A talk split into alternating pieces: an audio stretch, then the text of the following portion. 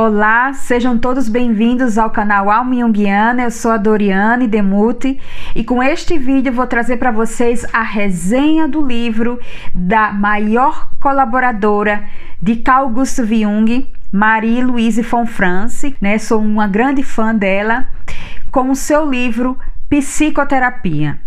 Esse livro, ele é um livro que ele é muito, muito é, relevante né, para a psicoterapia, para a psicologia junguiana e que felizmente a editora Paulus voltou a, a editar né, e a trazer para o mercado e eu tenho a felicidade de ter né, já encomendado meu livro. Infelizmente, é, ele não está aqui comigo, né, ainda está no Brasil, mas eu o tenho em PDF há já um bom tempo e já tenho feito leituras e agora no momento eu estou relendo e estou encontrando sempre mais pérolas e pérolas nesse livro.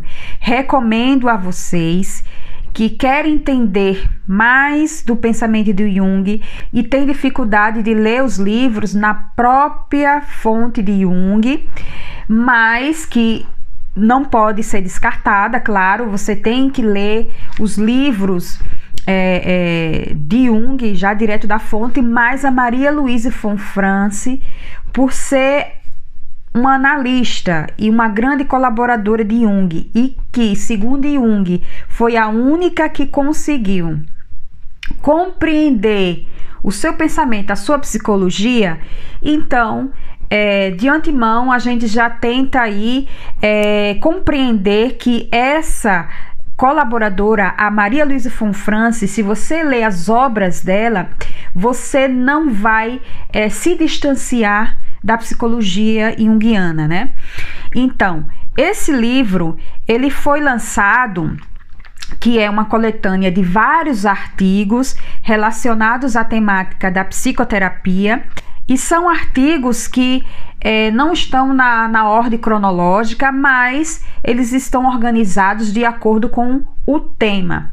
Então, ele vai estar tá dividido, vamos dizer assim, em capítulos, não é exatamente capítulos, mas é, em 12 né, partes com temas é, muito relevantes né, para a psicoterapia. E que é, foi uma comemoração dos 75 anos da From France, né, de amigos e também de, de analistas, de alunos que é, teve essa iniciativa e essa ideia de, de montar né, toda essa, é, essa, essa constelação de artigos com o tema psicoterapia. E outra coisa que eu quero dizer aqui é que esse livro não é colocado de uma forma falar, falar da teoria de uma forma abstrata, mas sempre colocando é, uma ponte fazendo essa comunicação, esse diálogo com a realidade. Então, Fran France, ela vai ter essa preocupação de sempre trazer exemplos de, de, da sua experiência clínica, né? Que é muito vasta. Ela também foi uma mulher é, erudita, ela tinha muitos conhecimentos na filosofia, é, na mitologia, alquimia e contos de fada, é, a questão da interpretação dos sonhos. Então, ela vai trazer é, esse conhecimento para fazer essa ponte com que ela quer é, comunicar, explicar determinados temas, tendo como paralelo aí sonhos e experiências clínicas. E isso é muito importante a gente ter atento aqui que não é uma tematização, não, mas é a psicologia, assim como Jung é, pensou que é uma psicologia que também, se não for para ter esse valor na vida das pessoas, dos homens, da humanidade, então não serve para nada. Então, o primeiro tema que ela vai trazer é a respeito da autorregulação. E já nesse tema, eu quero dizer para vocês é, que eu não vou estudar todo esse livro aqui. É em forma de resenha. Eu vou fazer alguns apontamentos de cada capítulo, tá? E que aí dá uma certa ideia antes de de ir para a leitura propriamente dita. Então, neste primeiro capítulo, ela vai falar sobre a autorregulação.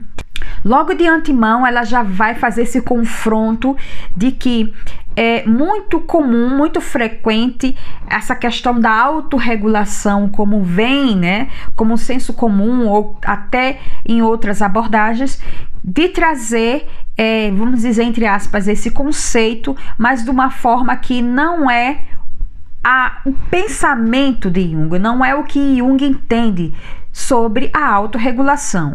A autorregulação ela não está direcionada e tem aí o ego como foco, a consciência como foco.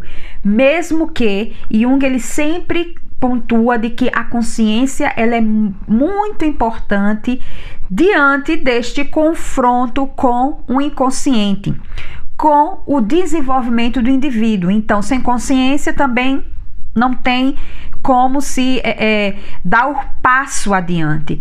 Mas o ego, a consciência não é o foco. Quando se fala em autorregulação, está falando ali de uma outra instância muito mais profunda e ampla do que o ego, né? Que é justamente o si mesmo. Então, de antemão ela já vai fazer essa colocação e vai, como em todos os capítulos, ela vai trazer algo prático, uma realidade, um exemplo, é, exemplo de sonho, algo que vá fazer ali o um entendimento como se dá isso na vida, né? E também dentro da análise.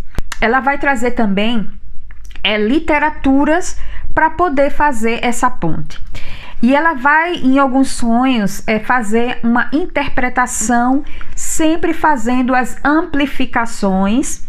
Que a amplificação nada mais é de que você vai pegar algo que é desconhecido, que não é, é ali entendido, né, compreendido, e fazer um paralelo com aquilo que pode-se ter a compreensão e que serve como base, tá? Porque é a base, né? Quando ela vai fazer essa amplificação usando é, a mitologia, contos. Então, Von França ela vai trazer aqui muitos dos exemplos. E o próximo capítulo é quando ela vai falar a respeito da função inferior.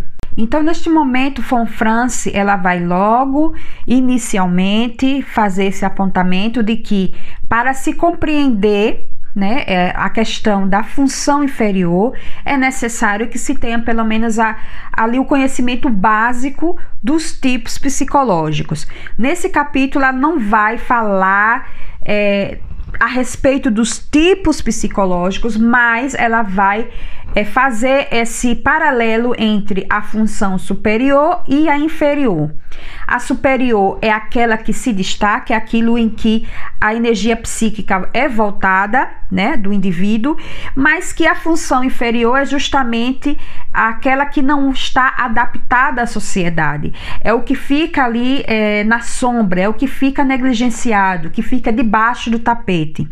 Mas que justamente isto que está debaixo do tapete é que necessita ser ali é, olhado, né, ter uma, um, um, cuidado maior a respeito de que o que está ali escondido para que o desenvolvimento, para que o indivíduo ele possa, né, até falando do processo de individuação, fala também dessa função inferior, é, de colocar luz né, nessa função. É justamente isso que o indivíduo necessita, vamos dizer assim, para essa totalidade, né? Esse encontro consigo mesmo. A Maria Luísa Fonfrança, ela vai trazer é, esse capítulo falando da função inferior, sempre colocando exemplos e falando de todos, né, esses tipos. Ela dá uma pincelada a respeito dessa função superior, as características gerais, né, desse tipo e vai ali paralelamente também falando das características gerais da função inferior daquele tipo. Então, por exemplo, um tipo é intuição e introvertido, então justamente a função superior seria a intuição e a atitude introvertida. Então, qual seria a função inferior desse tipo? Seria justamente a sensação e a atitude, né, extrovertida. Então, ela vai falar dessas características gerais dessa função e para vocês compreenderem por que, que é a função inferior desse tipo, justamente a sensação e a extroversão, né? A atitude extrovertida. Porque não tem como, né, a intuição, o indivíduo ter como função superior é, simultaneamente a sensação e a intuição, porque justamente elas se chocam. Quando a função superior é a intuição, então a inferior é sensação e vice-versa, tá? E a atitude, né? A gente não vai entrar muito nesse mérito da atitude, mas sabemos que por isso que Maria Luísa Fonfrance fala de ter pelo menos conhecimento básico, que as duas atitudes que Jung ele vai trazer, né, no seu estudo sobre os tipos, é a introversão e a extroversão. Mas isso não quer dizer que quando o indivíduo ele é introvertido, né, que tem a energia psíquica mais voltada para o sujeito, não quer dizer que ele não tenha é, é, completamente nulo ali a extroversão. Não é isso, tá? Mas aqui colocando como exemplo, como a France ela vai trazer esse capítulo. Ela vai em cada tipo, ela vai falar das características gerais da função superior e da inferior e trazendo exemplos, qual o impacto, qual é ali a, a configuração disso tudo na vida prática e trazendo ali exemplos né, de pacientes e também de alunos, de futuros analistas. Então, não é algo que é a teoria tá ali voando, mas é algo que tem ali uma configuração da vida, né? Porque é parte dos fenômenos, né? De como a, a, ali a vida prática como fenômeno anímico se apresenta e depois é que vai é, é, ali tendo a elaboração de uma é, entre aspas, teoria, mas do pensamento, vamos dizer assim, do pensamento junguiano. E Fonfrance ela traz muito bem e sendo fiel ali à psicologia de Jung. Agora vamos para o terceiro capítulo, mas que eu vou falar é, conjuntamente com o quarto, porque nós vamos falar aqui a respeito da imaginação ativa. Fonfrance ela vai falar aqui, né, nesses dois capítulos, sempre trazendo é, exemplos né, práticos para que nós possamos ali é, compreender né, é, do que se trata essa imaginação ativa e também do que não é imaginação ativa.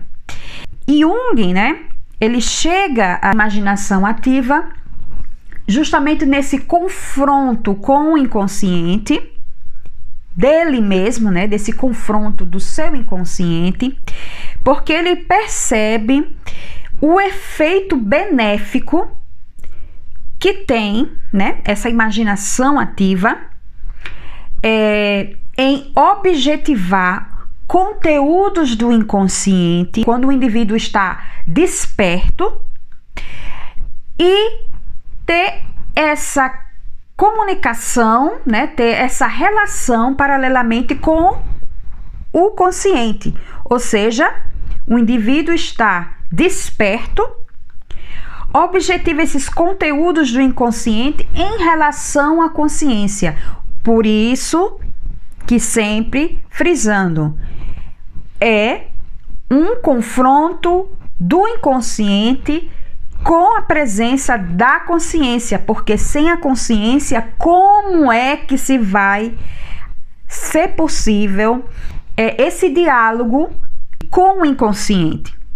Então, esse confronto, a análise, é justamente esse diálogo né, de, da consciência com o inconsciente e que Jung percebeu o efeito, né, benéfico para a psique, né, esse diálogo enquanto o indivíduo está acordado.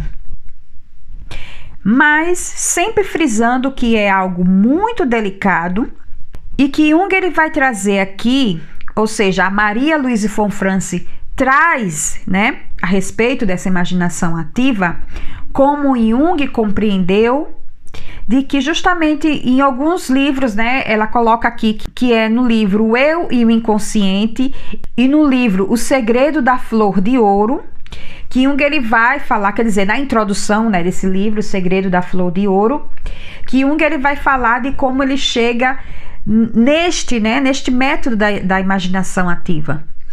Então, é muito interessante e também nesse capítulo, né, nesses dois artigos, né, sobre a imaginação ativa, segundo Carl Gustav Jung, e posteriormente um capítulo a respeito da imaginação ativa, que também vai falar sobre essas fases da imaginação ativa. Então, é interessante né, ler esse texto, porque ele vai trazer exemplos aí riquíssimos e que dá para gente ali fazer um deslumbre é, e tentar né, entender de como se passa é, a imaginação ativa e o que não é. Então, agora nós vamos para o próximo capítulo, falando a respeito da dimensão religiosa da análise e também a atitude religiosa ou mágica diante do inconsciente. Eu vou falar conjuntamente, né, esses dois tópicos, né, do livro. Então, nesses dois temas, né, a dimensão religiosa da análise e a atitude religiosa ou mágica diante do inconsciente, é interessante porque nesses dois textos, Maria Luísa von Franz ela vai trazer é, algo bem importante que pode acontecer e que tem ali muita importância dentro do, do processo né, da análise, quando ela vai falar a respeito dessa imagem de Deus, a imagem, a respeito da experiência luminosa e curativa, quando se dá dentro da análise, né? Ela vai colocar ali também exemplos a respeito desse, de, desse processo, né? Dessa experiência luminosa e também falando dos perigos da possessão e da inflação né, psíquica, que eu acredito que seja justamente nesse capítulo, né, a respeito da atitude religiosa ou mágica diante do inconsciente. E ela vai trazer exemplos e exemplos de sonhos, né, de pacientes e de alunos.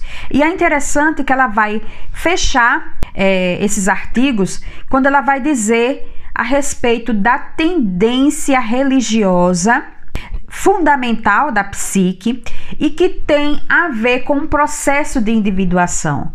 Então, a função religiosa fundamental da psique essa função é importantíssima, né? Essa tendência religiosa dentro do processo de desenvolvimento psicológico do indivíduo. Então, ela vai colocar isso, né? Porque vai falar também dessa, dessas potencialidades da personalidade como um todo, tá? Eu coloquei aqui em tópicos que é para não esquecer, né? Justamente esse ponto, porque ele é muito importante. E agora nós vamos para o próximo né, capítulo, que eu também vou falar a respeito da transferência e da projeção.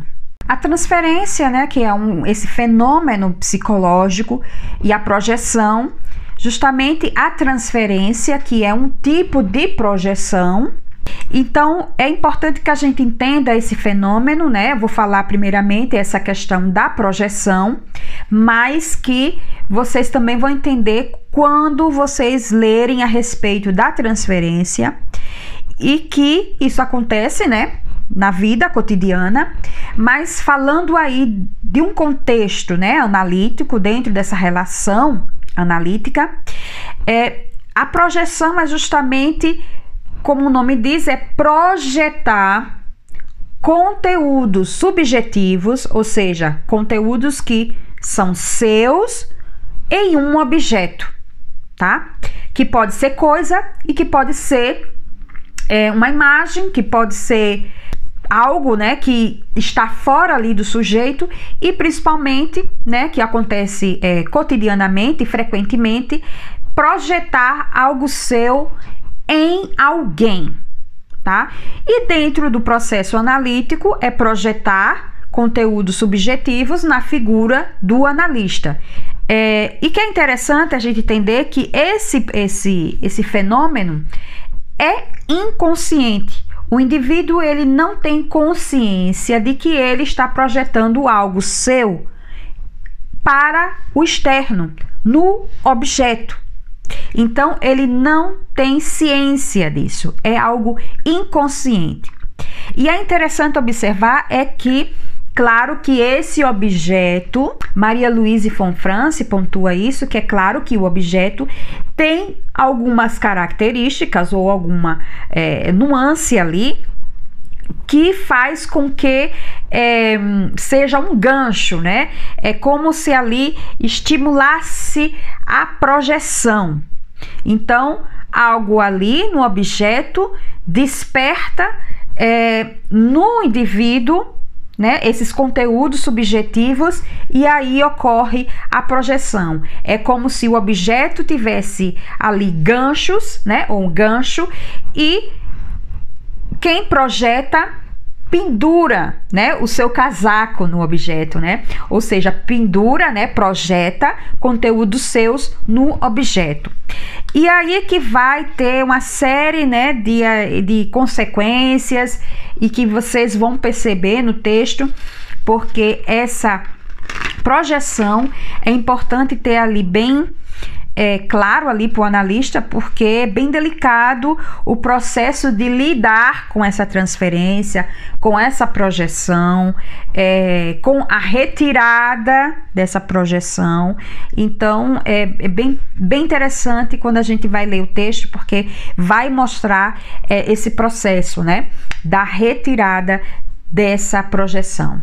Agora nós vamos para o próximo que é profissão e vocação. E neste momento, né, a respeito da profissão e vocação, é um grande desafio para os futuros analistas é essa tendência de se identificar, né, de ter uma identificação com o arquétipo da cura, né? Esse curador, esse que salva, esse que vai ali é, apresentar uma solução, que vai salvar o paciente.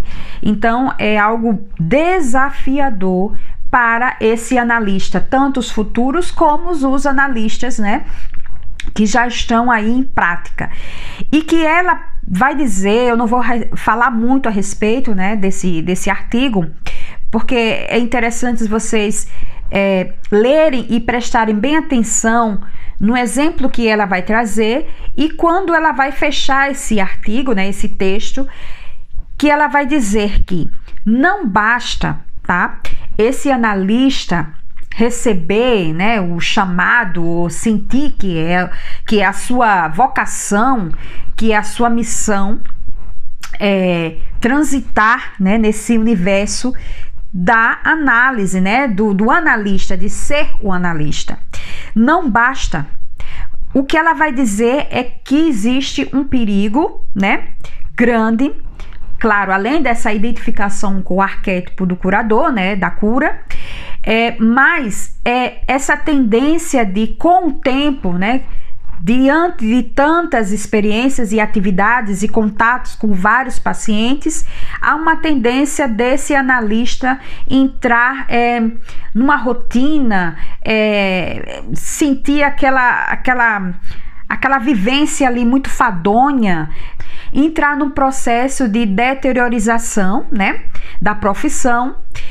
É, Maria Luísa Fonfrança ela vai dizer que é importantíssimo que sempre, constantemente, né, esse analista ele se depare com continuamente conquistar, né, esse esse analista.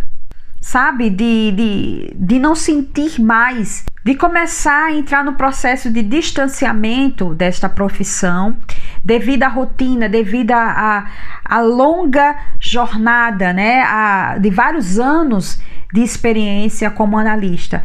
E ela fala assim que é algo que tem que ser conquistado continuamente. Não é algo que basta apenas sentir inicialmente que essa é a sua profissão e que você tem vocação para ser um analista.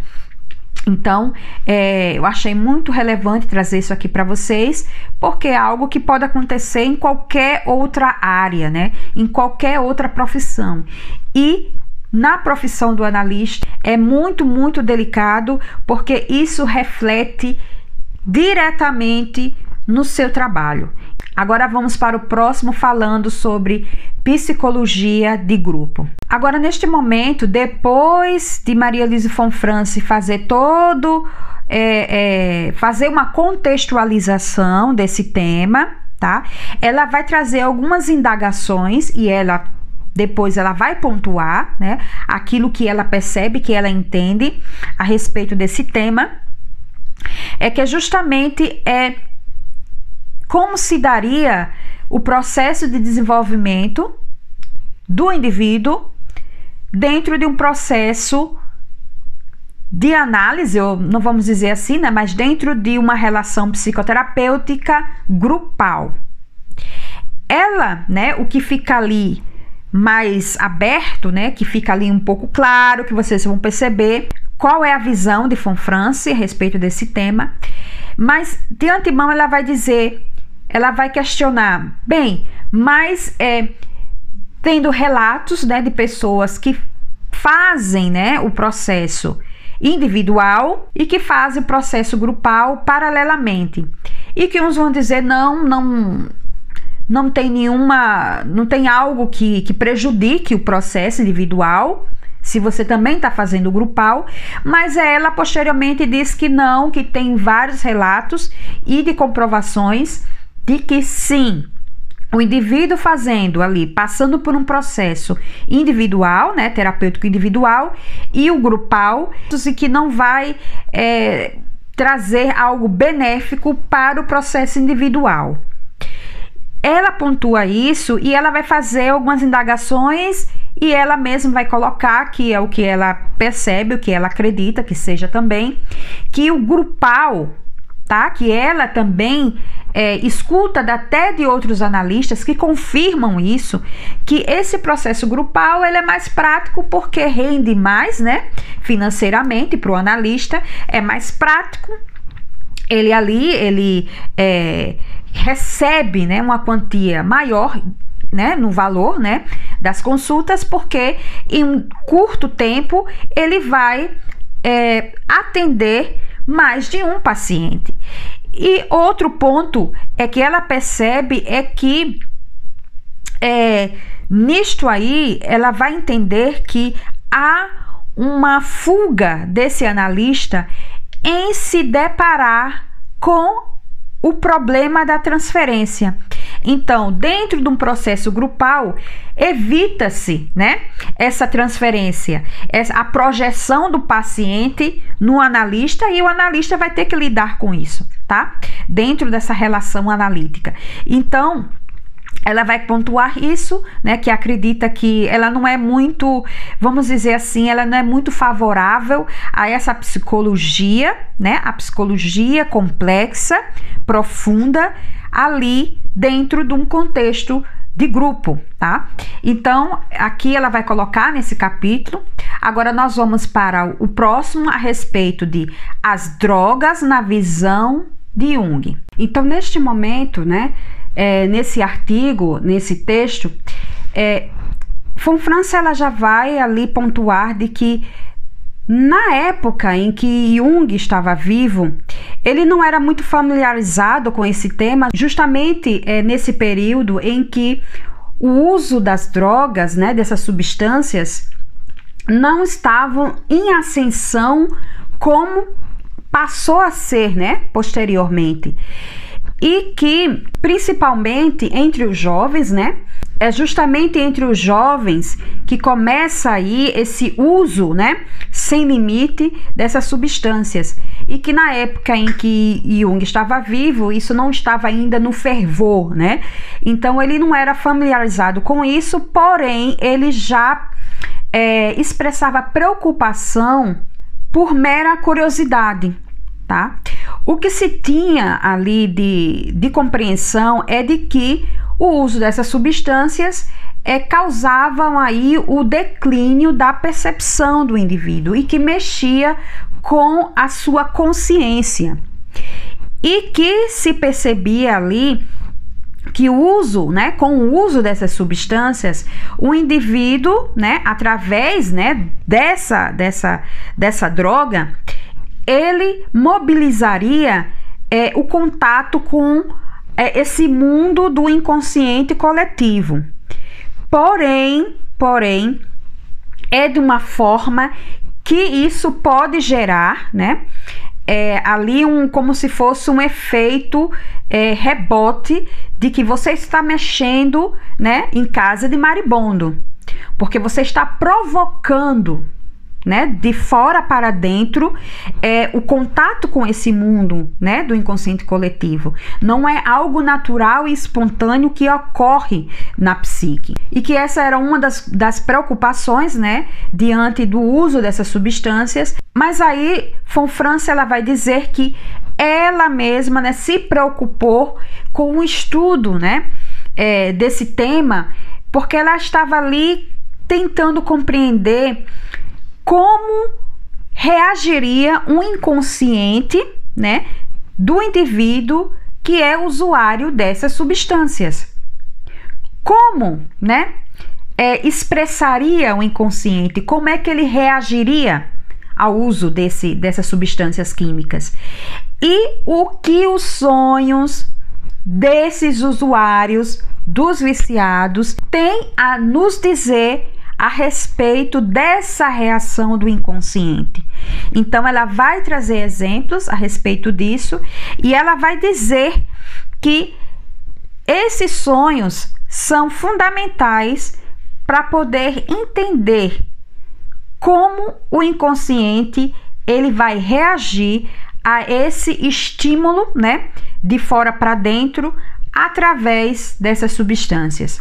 Então, é isso que ela vai, pelo menos no, no geral, no contexto, que ela vai trazer neste texto a respeito das drogas dentro da visão né, junguiana. Finalizando com o último texto, com o tema Os antecedentes religiosos do problema do Puer Eternus que é justamente né, esse termo, o Puer Eternus, é o jovem eterno que é aquele indivíduo que está ligado e que ele permanece no estado infantil, adolescente, ele não passa para o próximo estágio, que é da vida adulta, né, de ser adulto.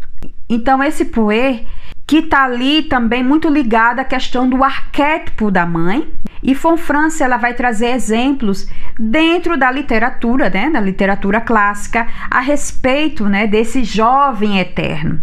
E a dificuldade que esse, é, esse indivíduo tem de se desvencilhar desse paraíso infantil.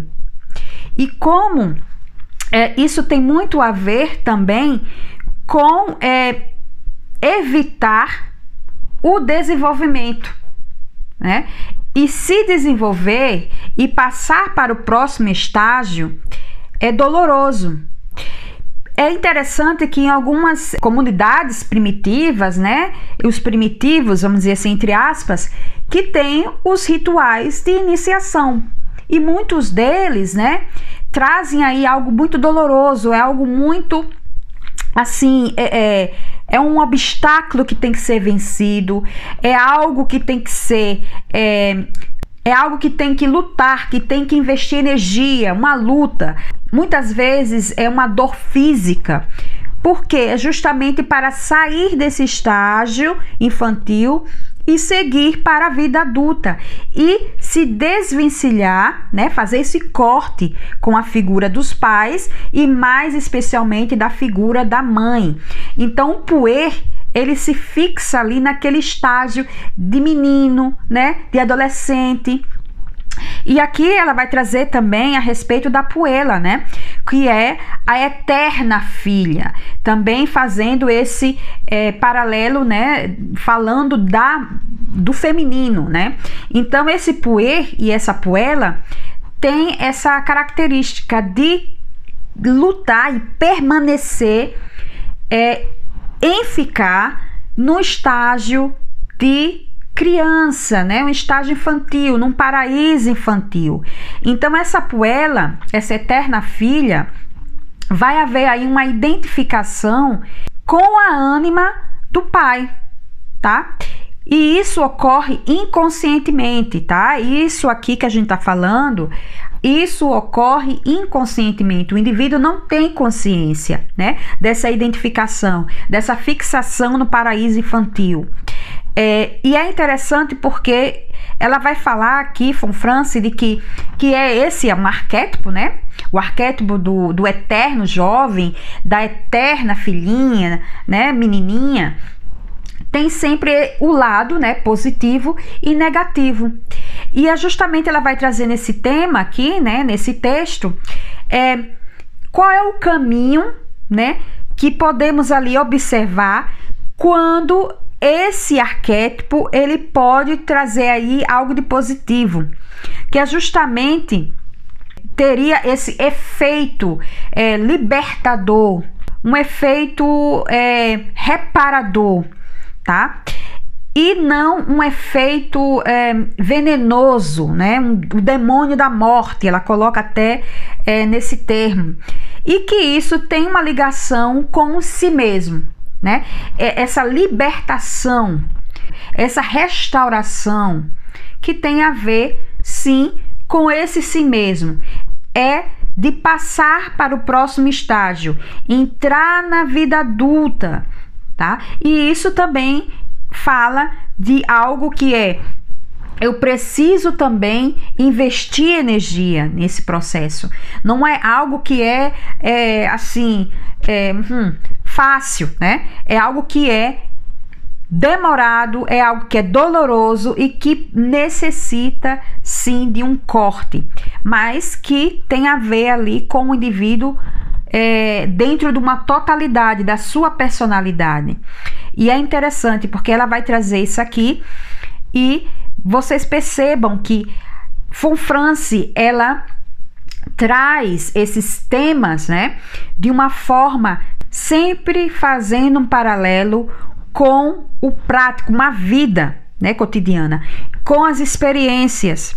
E ela vai trazer sonhos tá? Ela vai trazer também ali muito da sua experiência clínica, da sua escuta, das interpretações dos sonhos, as amplificações, é, o seu conhecimento rico da mitologia, da alquimia. Então vocês vão perceber que quando vocês lerem esse livro, é um livro que tem que ser degustado, sem ter uma pressa, né? É tem que ter ali cautelosamente, reler, né? É algo que eu coloco muito aqui na minha atividade, né? De, leitura, de estudo, a releitura, tá?